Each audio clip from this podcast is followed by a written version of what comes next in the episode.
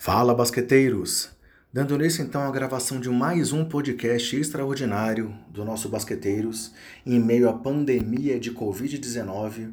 Mais uma vez estou aqui eu, André Rocha, sem a presença dos meus amigos Gustavo Angelés e Marconi Marques, apenas para trazer algumas notícias relacionadas ao mundo da NBA. Afinal, ainda estamos sem clima aqui no Basqueteiros para os pods tradicionais em razão da situação mundial e de tudo que nós temos vivido. Além disso, por conta da questão da pandemia, estamos mudando a periodicidade do podcast temporariamente para quinzenal. Pelo menos até as coisas melhorarem um pouco. Mas vamos ao que interessa e vamos falar um pouco de basquete com vocês.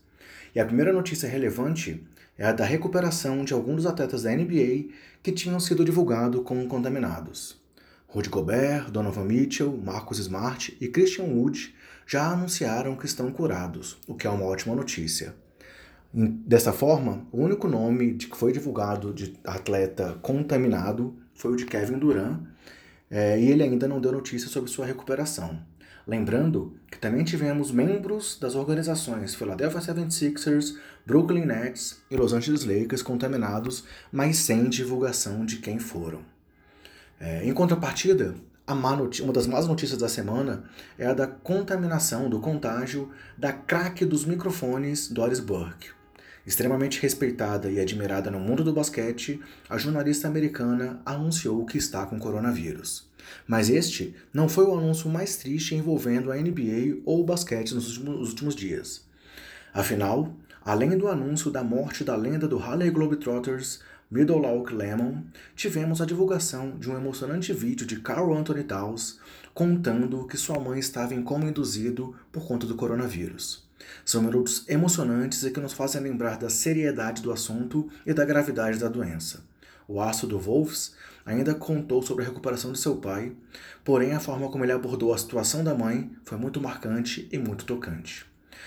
Passando esse momento mais pesado do nosso noticiário do dia, é, outra informação que envolve a NBA é o adiamento dos Jogos Olímpicos de Tóquio, que não ocorrerão mais agora em 2020, mas apenas entre julho e agosto de 2021.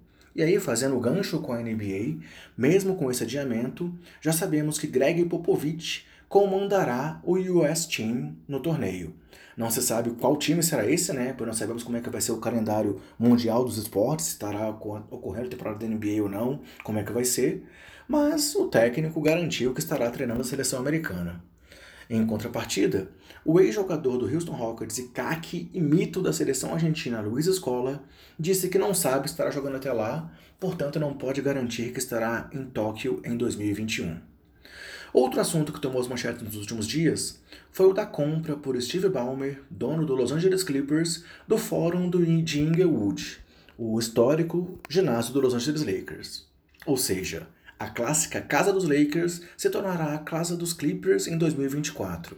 Foram 400 milhões de dólares em dinheiro para o grupo de Madison, do Madison Square Garden de James Dolan, dono do Knicks, e que também está com coronavírus.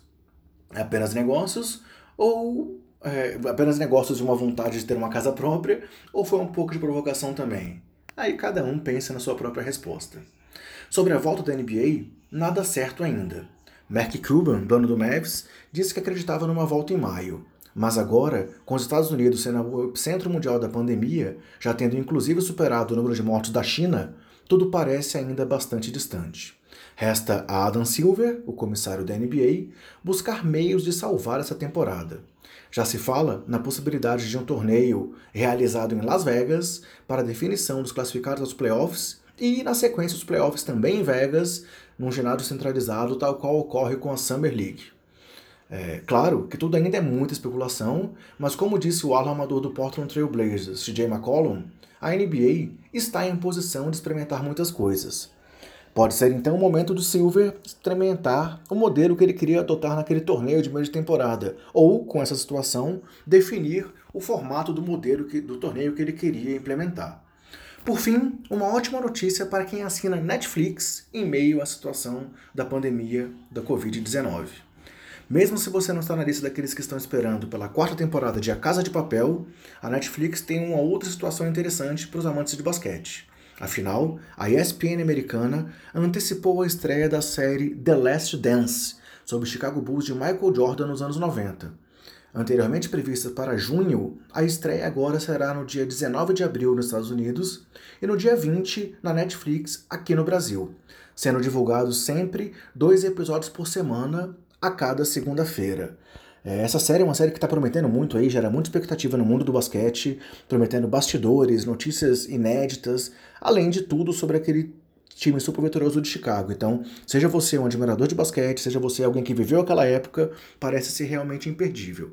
Serão 10 episódios, sendo os episódios 9 e 10 divulgados no dia 18 de maio.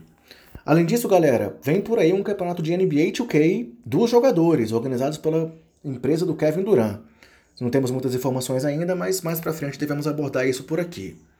É, até lá, sigam assistindo jogos que o League Pass tem reprisado. Vale a pena lembrar que o League Pass está liberado para todo mundo.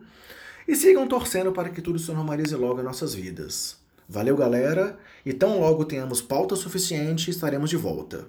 Fiquem em casa, se cuidem, cuidem dos seus e cuidem do próximo.